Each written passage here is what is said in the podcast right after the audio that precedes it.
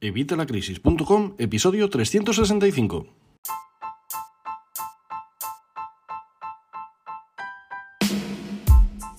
Hola, buenos días, buenas tardes o buenas noches. Soy Javier Fuentes de Vitalacrisis.com. Bienvenido una semana más, bienvenido un día más y bienvenido un miércoles más a este podcast de educación financiera y finanzas personales. Y hoy, ya que estamos acabando el periodo de la renta, vamos a ver qué sucede si te sale la declaración de la renta negativa. Vamos a ver eso en el episodio de hoy, que es una de las cosas más interesantes, y es que cuando nos llega el momento de hacer la declaración de la renta, lo que todos esperamos es que nos salga la declaración negativa, pero es perfectamente normal que tengamos algunas dudas respecto a este impuesto y cómo debemos actuar si nos saliera a devolver. Así que en el episodio de hoy vamos a despejar todas las incógnitas. Pero antes, como siempre, ya sabes, evitalacrisis.com, cursos y recursos de educación financiera y finanzas personales, donde vas a encontrar todo lo necesario para empezar a ahorrar, a invertir, a hacer crecer tu patrimonio, para pagar menos impuestos, para generar más patrimonio, todo lo tienes en evitalacrisis.com. Recuerda que estamos a 12 euros al mes y son los únicos cursos que se pagan solos, porque si haces todo lo que yo te recomiendo en los cursos, vas a generar, vas a ahorrar y vas a ganar muchísimo más que estos 12 euros. Te recuerdo también que tienes el curso disponible, tienes la última clase, el origen de los problemas financieros. Si no lo has visto, corre que está estupenda. Bueno, vamos a ver qué es eso de la declaración de la renta negativa. Lo primero que debes tener claro a la hora de hacer la declaración de la renta es si tienes la obligación de declarar. Puedes tener la obligación de declarar o no. Otra cosa es que teniendo la obligación o no teniéndola te interese o no declarar. Si tienes la obligación, pues no te quedan más narices. Pero si no la tienes, pues tienes que mirar si te interesa, porque te va a salir a devolver, porque te va a salir la declaración negativa, que es lo que vamos a ver hoy. Y entonces te recomiendo que, bueno, escuches este episodio para enterarte de todo, porque vamos a analizar quién está obligado a declarar y quién puede saltarse ese trámite. Si haces la declaración del IRPF, el impuesto de la renta de las personas físicas, solo puede haber dos opciones. Que el, el, resultado final vaya seguido de un símbolo positivo, un más, o de un símbolo negativo, un menos. Y aunque normalmente asociamos lo negativo con algo malo, en esta ocasión no es así. Una declaración positiva indica que hemos tenido ingresos altos durante el ejercicio fiscal y no hemos pagado lo suficiente en concepto de IRPF. Tienes otro episodio en el que te hablo de qué es lo que pasa si tenemos el porcentaje del IRPF bajo y es que a final de año muchas veces nos vienen unas nóminas que son irrisorias porque nos meten ahí la regulación para regular todo el año y nos cascan un porcentaje de IRPF altísimo y al final los últimos meses del año que encima tenemos más gasto resulta que cobramos menos. Así que busca el episodio y verás qué puedes hacer para cambiar esto. Por el contrario, hay una declaración negativa que sería que nos está diciendo que hemos pagado de más, así que la agencia tributaria nos va a devolver lo que hemos pagado en exceso. ¿Qué sería mejor, pagar de más o pagar de menos? Bueno, pues aunque hay muchas opiniones, lo más interesante sería que no tuviéramos ni que cobrar ni que pagar, que no nos saliera ni a cobrar, o sea, ni a pagar ni a devolver. ¿Por qué? Porque sería que el porcentaje había estado como debería haber estado. Si Hacienda tiene más dinero del que nosotros tendríamos que haber ingresado, ese dinero a nosotros nos podría estar rentando, dando intereses, cosa que si lo tiene Hacienda a nosotros no nos da nada. Si luego tenemos nosotros que pagar Hacienda, bueno, pues si has tenido la previsión de apartar ese porcentaje, ese dinero que vas a tener que pagar Hacienda, divino, pero si no lo has tenido, pues al final va a venir y te va a descalabrar todas tus finanzas personales de ese mes o de varios meses, según lo que te toque pagar. Obviamente ya sabes que puedes fraccionar el pago, pero bueno, la cosa sería que nos saliera lo más cercano al cero. ¿Cómo se calcula el resultado de la declaración de la renta? Bueno, pues mediante la presentación del IRPF ajustamos cuentas con Hacienda. El fisco comprueba si hemos pagado más de lo que debíamos y nos tiene que devolver dinero o si por el contrario hemos pagado menos y tenemos que pagarle nosotros a la administración. Pero vale, ¿pero cómo se calcula esto?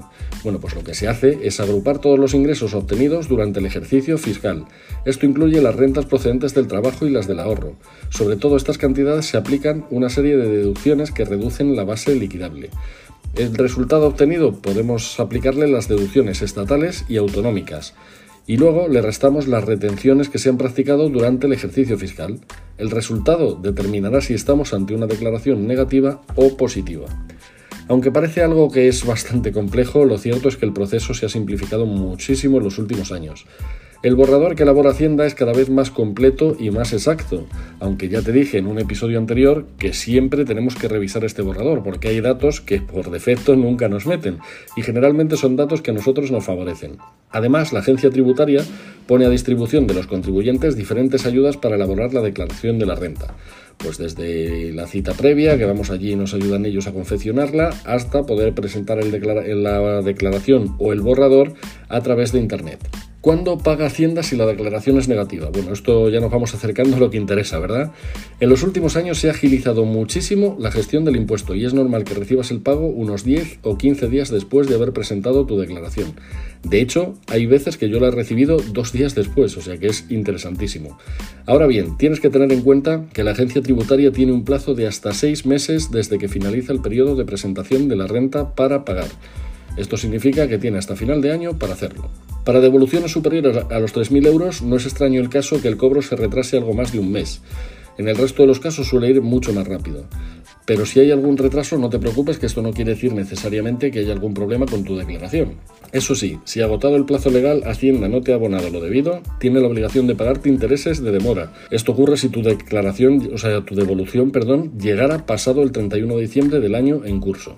También he de decirte otra cosa, hay otro momento en el que puede que no recibas tu abono, que no recibas el pago de la declaración de la renta, y es en el caso de que tú tuvieras deudas con la administración pública o deudas que estén ya judicializadas y que el juez haya dictaminado el embargo, por ejemplo, que te estén embargando cantidades de la cuenta bancaria o por ejemplo que te estén embargando de la nómina. En ese caso va a usar ese dinero que te tendría que devolver para pagar estos pagos. Si con esos pagos cubre el total, divino. Y si te sobra algo, te lo van a dar. Si no te sobra o no llega a cubrir el total, no recibirás ni un solo euro. Tenlo en cuenta. Te recuerdo que tienes también un artículo en evitalacrisis.com barra o slash embargos en el que te cuento todo lo referente a los embargos, por si quieres echarle un vistazo.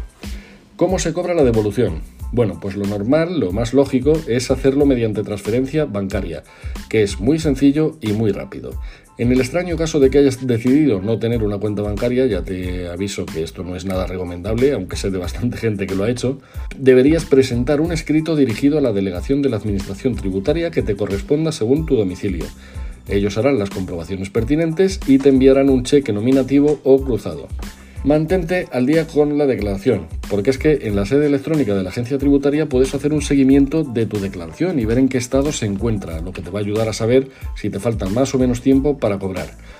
Ahora que ya sabes lo que es una declaración negativa, pues ya puedes prepararlo todo para presentar la declaración de la renta.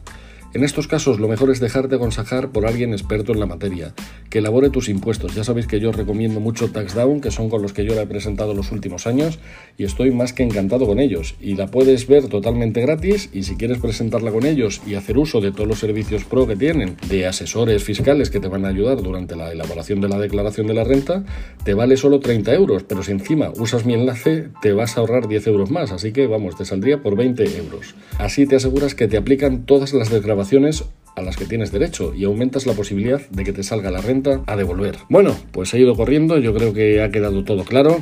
Si no es así, pues ya sabes, como siempre, déjame un comentario, que ya sabes que yo siempre te voy a contestar.